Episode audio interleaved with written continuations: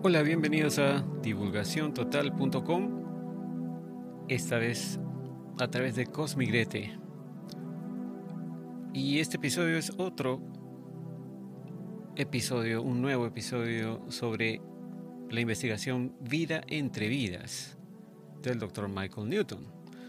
En este caso vamos a empezar con el capítulo 12 en donde el Dr. Newton empieza a contarnos de qué se trata la etapa de selección de vida. Debemos recordar que todo esto viene de el primer libro que escribió el Dr. Newton, que es El viaje de las almas, así se llama en inglés, que fue lanzado en julio de 1994 después de haber estudiado más de 7.000 casos de, sus pacientes, clientes o sujetos, como él les llama a veces, ¿no? Les dice sujetos porque son los sujetos que formaron parte de su estudio. Entonces, haciendo esta aclaración, vamos a compartir esta primera parte del capítulo 12 que habla de lo que es la selección de vida, la etapa de seleccionar una vida para encarnar nuevamente. Entonces, ¿qué es la selección de vida? Llega ese momento, dice el doctor Newton, en que el alma debe abandonar una vez más el santuario del mundo de los espíritus para emprender otro viaje a la tierra. Esta decisión no es fácil. Las almas deben prepararse para dejar un mundo de sabiduría total, donde existen en un estado dichoso de libertad, para pasar a las demandas físicas y mentales de un cuerpo humano.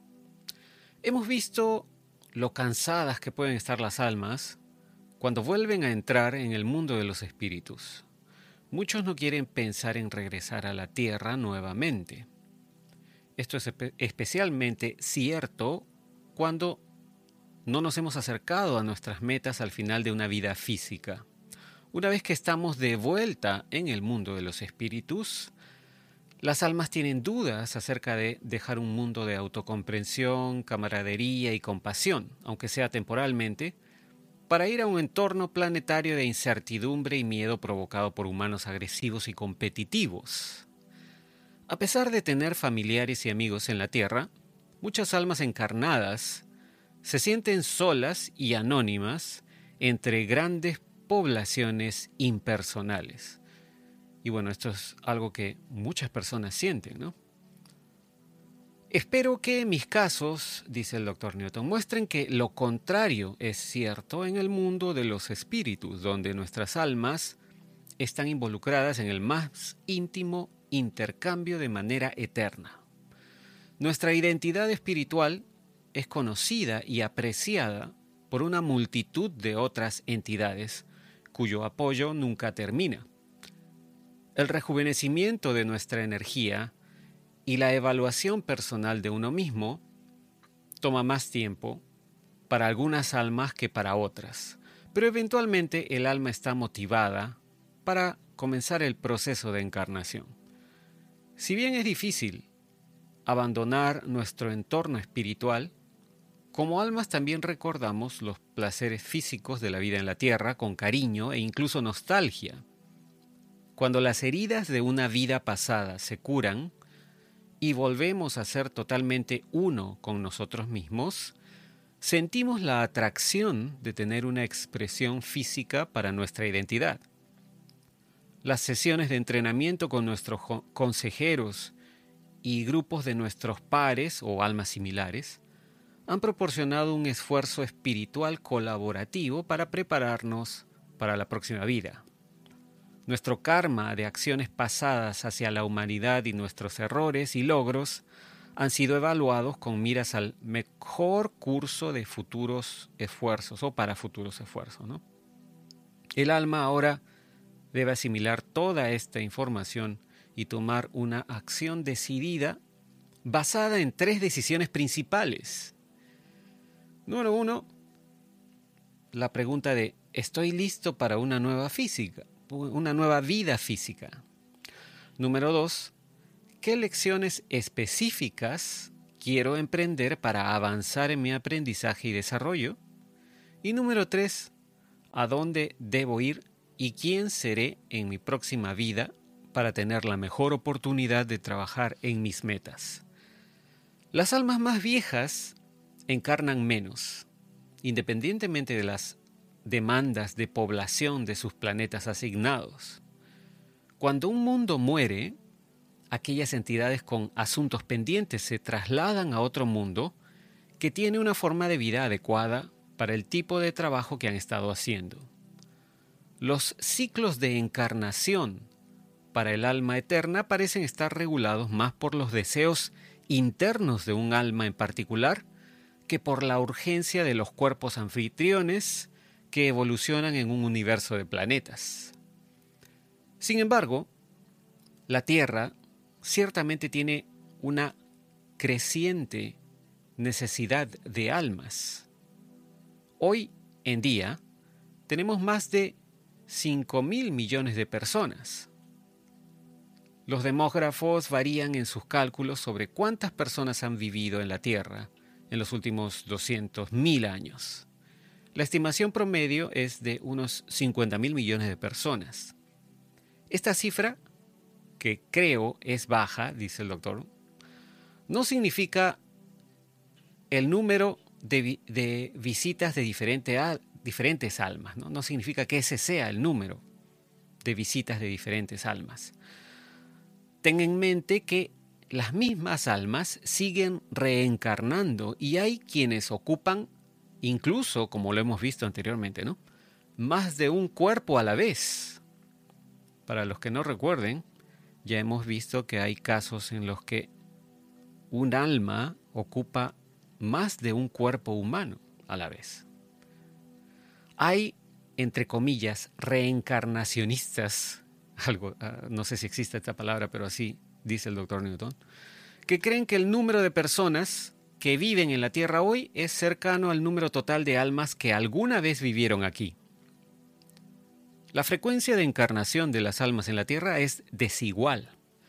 La Tierra claramente tiene más necesidad de almas hoy que en el pasado. Las estimaciones de cantidad de población en el año 1 después de Cristo son de alrededor de 200 millones de personas. Para el año 1800 los humanos se habían cuadruplicado y después de solo 170 años más se cuadruplicaron nuevamente.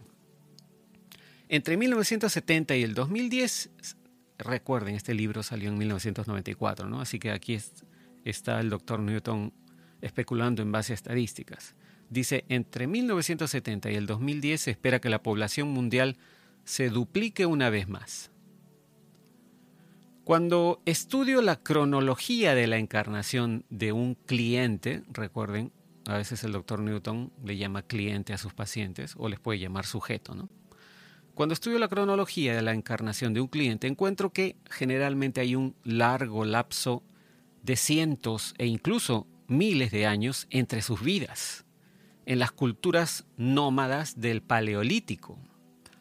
Con la introducción de la agricultura y los animales domésticos en el Neolítico, hace 7.000 a 5.000 años, mis sujetos de, sujetos de estudio, dice, reportan que viven vidas más frecuentes. Aún así, sus vidas a menudo están espaciadas por hasta 500 años.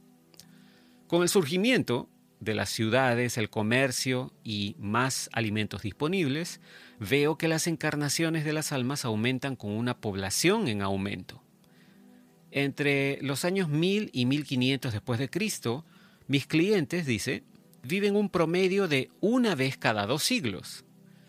Después del el año 1700 esto cambia a una vez en cada siglo.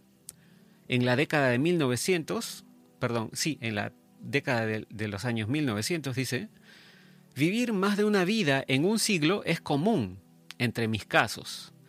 Se ha argumentado que estos aumentos en las encarnaciones del alma solo parecen ser así porque el recuerdo de vidas pasadas mejora a medida, que, a medida que las personas en hipnosis se acercan a sus vidas actuales. Esto puede ser cierto hasta cierto punto, pero si una vida es importante, será recordada vívidamente a cualquier edad. Sin duda, el enorme aumento de población en la Tierra es la causa básica de que las almas vengan aquí con más frecuencia. Y aquí se hace una pregunta el doctor, ¿no? Dice, ¿existe la posibilidad de que el inventario de almas programadas para la Tierra pueda verse afectado por este aumento en la reproducción humana? Cuando pregunto a los clientes sobre el inventario de almas disponibles, me dicen que debería preocuparme más de que nuestro planeta muera por sobrepoblación que de agotar la reserva de almas. Existe la, la convicción de que siempre hay nuevas almas disponibles para llenar cualquier requerimiento de población en expansión. Si nuestro planeta es solo un ejemplo entre todas las demás poblaciones inteligentes que existen en este universo, el inventario de almas debe ser verdaderamente astronómico. He dicho, dice el doctor Newton, que las almas tienen la libertad de elegir cuándo, dónde y quiénes quieren ser en sus vidas físicas.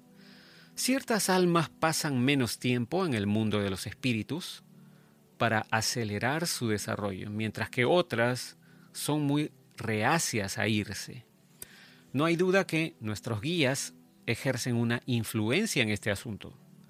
Al igual como nos dieron una entrevista de admisión en la fase de orientación, justo después de la muerte, es decir, cuando retornamos del mundo físico al mundo espiritual, hay entrevistas también preparatorias de salida del mundo espiritual por parte de asesores espirituales para determinar nuestra preparación para el renacimiento.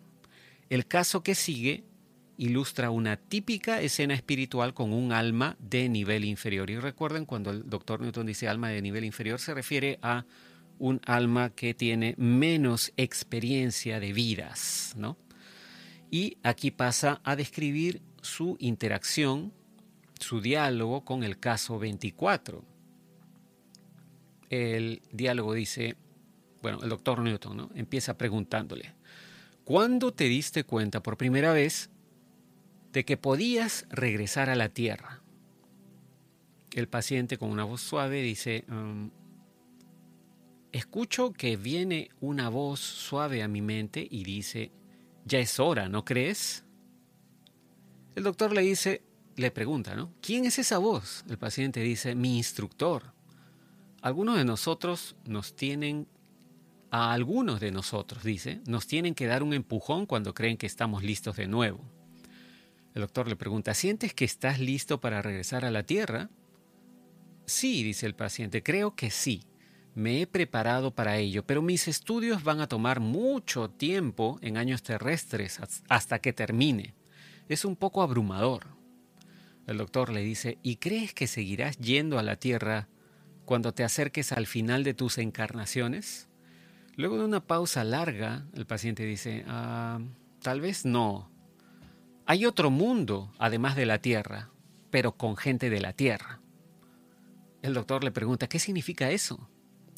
El paciente dice, la Tierra tendrá menos gente, menos poblada. No me queda claro, dice. El doctor le pregunta, ¿dónde crees que podrías estar entonces? El paciente dice, tengo la impresión de que hay colonización en algún otro lugar, no me queda claro bueno, aquí como nota personal parece que el paciente estuviera hablando de algún otro planeta, ¿no? Ahora, aquí hay una nota del doctor Newton, dice, lo opuesto a la regresión a vidas pasadas es la progresión posterior a la vida, lo cual me permite, lo cual, perdón, dice, lo cual permite a alguno de mis sujetos ver fragmentos del futuro como escenas incompletas. Por ejemplo, algunos me han dicho que la población de la Tierra se reducirá considerablemente a finales del siglo XXII, en parte debido a cambios adversos en el suelo y la atmósfera. También ven personas viviendo en edificios abovedados, es decir, con forma de domo, de aspecto extraño. Los detalles sobre el futuro siempre son bastante limitados debido, sospecho, dice el doctor Nendon, a la amnesia incorporada de las limitaciones kármicas. Tendré más que decir sobre esto en el próximo caso. Pero continuando con el diálogo con este caso 24, el doctor le dice, volvamos a lo que estabas diciendo acerca de los instructores dando un empuje a las personas para que abandonen el mundo de los espíritus. ¿Preferirías que no hicieran eso? El paciente dice, oh, me gustaría quedarme, pero los instructores no quieren que nos quedemos aquí mucho tiempo, si no, nos quedaremos estancados. El doctor Newton le dice, ¿podrías insistir en, en quedarte? El paciente dice, bueno, sí, los instructores no te obligan a irte porque son muy amables. Y luego de risas continúa diciendo, pero tienen sus maneras de alentarte cuando llega el momento. El doctor le pregunta, ¿conoces a alguien que no quiso renacer de nuevo en la Tierra por alguna razón? El paciente dice, sí, mi amigo Mark. Dijo que ya no tenía nada que aportar, estaba harto de la vida en la Tierra y no quería volver. El doctor le pregunta, ¿había vivido muchas vidas? El paciente dice, no, en realidad no pero no se estaba adaptando bien a ellas. El doctor le pregunta, ¿qué hicieron los maestros con él? ¿Se le permitió permanecer en el mundo de los espíritus? El paciente reflexivamente contesta, nosotros elegimos renacer cuando se decide que estamos listos. No te obligan a hacer nada. Le mostraron a Mark que él beneficiaba a los que lo rodeaban. El doctor le pregunta, ¿qué le pasó a Mark? El paciente dice, después de un poco más de adoctrinamiento, Mark se dio cuenta que se había equivocado acerca de sus habilidades y finalmente regresó a la Tierra. El doctor dice, adoctrinamiento. Esto me hace pensar en la coerción, es decir, la, la presión, ¿no? la obligación. El paciente perturbado por mi comentario, dice el doctor Newton, responde, no es así en absoluto. Mark simplemente estaba desanimado y necesitaba la confianza para seguir intentándolo. Aquí hay una nota del doctor que dice, el caso 10, en el capítulo 4 sobre almas desplazadas, nos habló de cómo las almas que habían absorbido demasiada energía negativa de la Tierra fueron, entre comillas, remodeladas. El caso 22 también mencionó la necesidad de restauración con algunas almas dañadas. Esas son alteraciones más extremas que el encuadre básico aparentemente usado en el alma cansada de Mark. Continúa el doctor diciéndole, si los guías no te obligan, ¿podría un alma negarse absolutamente a renacer? El paciente después de una pausa dice, sí, supongo que podrías quedarte aquí, se refiere al mundo de los espíritus, ¿no? Y nunca renacer si lo odiaras tanto. Pero los instructores le dijeron a Mark que sin vida en un cuerpo, sus estudios tomarían más tiempo. Si pierdes la experiencia directa, pierdes mucho. El doctor le pregunta, ¿qué tal la situación inversa? En la que un alma insiste en regresar a la tierra inmediatamente, digamos, después de una muerte prematura. El paciente responde, yo también he visto eso. Es una reacción impulsiva y desaparece después de un tiempo. Los instructores te hacen ver que querer regresar rápidamente a algún lugar como un nuevo bebé no cambiaría las circunstancias de tu muerte. Podría ser diferente si pudieras renacer como adulto de inmediato en la misma situación.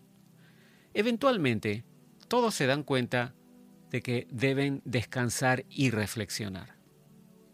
El doctor Newton le dice, bueno, dime qué piensas o dame tus pensamientos finales sobre la perspectiva de vivir de nuevo. El paciente dice, estoy emocionado al respecto, no tendría satisfacción sin mis vidas físicas. El doctor le dice, cuando estás listo para una nueva encarnación, ¿qué haces? El paciente dice, voy a un lugar especial. Y aquí el doctor hace una nota. Dice, una vez que un alma ha decidido encarnar nuevamente, la siguiente etapa en el proceso de retorno es dirigirse al lugar de selección de vida. Las almas consideran cuándo y dónde quieren ir en la tierra antes de tomar una decisión sobre quiénes serán en su nueva vida. Debido a esta práctica espiritual, he dividido la selección de vida y nuestra elección final de un cuerpo en dos capítulos para facilitar la comprensión. La selección de un tiempo y lugar para la encarnación y quiénes queremos ser no son decisiones completamente separadas. Sin embargo, empezamos por tener la oportunidad de ver cómo podríamos encajar en ciertos entornos en segmentos de tiempo futuros. Entonces, nuestra atención se dirige a las personas que viven en esos lugares. Este procedimiento me distrajo un poco hasta que me di cuenta que un alma está influenciada en gran medida por las condiciones y eventos culturales, así como por los participantes en esos eventos, durante un largo lapso de tiempo cronológico. He llegado a creer que el mundo de los espíritus, dice el doctor Newton, como un todo, no es funcionalmente uniforme. Las almas viajeras consideran que todas las regiones espirituales tienen las mismas propiedades etéreas, pero con diferentes aplicaciones. Como ilustración, podríamos recordar el espacio de orientación para las almas que llegan al mundo espiritual, ¿no? Podría contrastarse con el espacio de selección de vida para las almas que se van, que retornan a la vida eh, física. Ambos espacios involucran evaluaciones de vida para las almas en tránsito que incluyen escenas de la Tierra, pero ahí termina el parecido. Se dice que los espacios de orientación son áreas de conferencias pequeñas e íntimas, diseñadas para que el alma recién llegada de la vida física al mundo espiritual se sienta cómoda. Pero nuestra actitud mental en ese espacio puede ser algo defensiva. Esto se debe a que existe la sensación de que podríamos haberlo hecho mejor con la vida. Un guía siempre está interactuando directamente con nosotros. Ahora, por otro lado, cuando entramos en el espacio de la selección de una próxima vida, estamos llenos de esperanza, promesas y altas expectativas. Ahí las almas están virtualmente solas, con sus guías fuera de vista, mientras evalúan nuevas opciones de vida. Este lugar agitado y estimulante es descrito como mucho más grande que otras áreas del estudio espiritual. El caso 22 lo consideró un mundo en sí mismo donde la energía trascendente altera el tiempo para permitir el estudio planetario. Si bien algunos lugares espirituales son difíciles de describir para mis sujetos, dice el doctor Newton, a la mayoría les encanta hablar sobre la selección o elección del lugar de la vida y utilizan descripciones notablemente similares. Me han dicho que se parece a una sala de cine que permite que las almas se vean a sí mismas en el futuro, interpretando diferentes papeles en varios escenarios. Antes de partir, las almas habrán seleccionado un escenario para sí mismas. Imagina que te dan un ensayo general antes de la presentación real de una nueva vida. Parece que es algo así, ¿no? Es algo similar. Y bueno, con esto terminamos esta sección. Es solamente el inicio del capítulo 12, el inicio de lo que es la etapa de selección de vida. ya en el próximo video vamos a ver el caso número 25 en donde el doctor Newton escoge a un sujeto masculino que está familiarizado con la manera en que se asiste o se ayuda a su alma para tomar las decisiones apropiadas, en este caso las decisiones de cuál va a ser, cómo va a ser y dónde va a ser su nueva encarnación.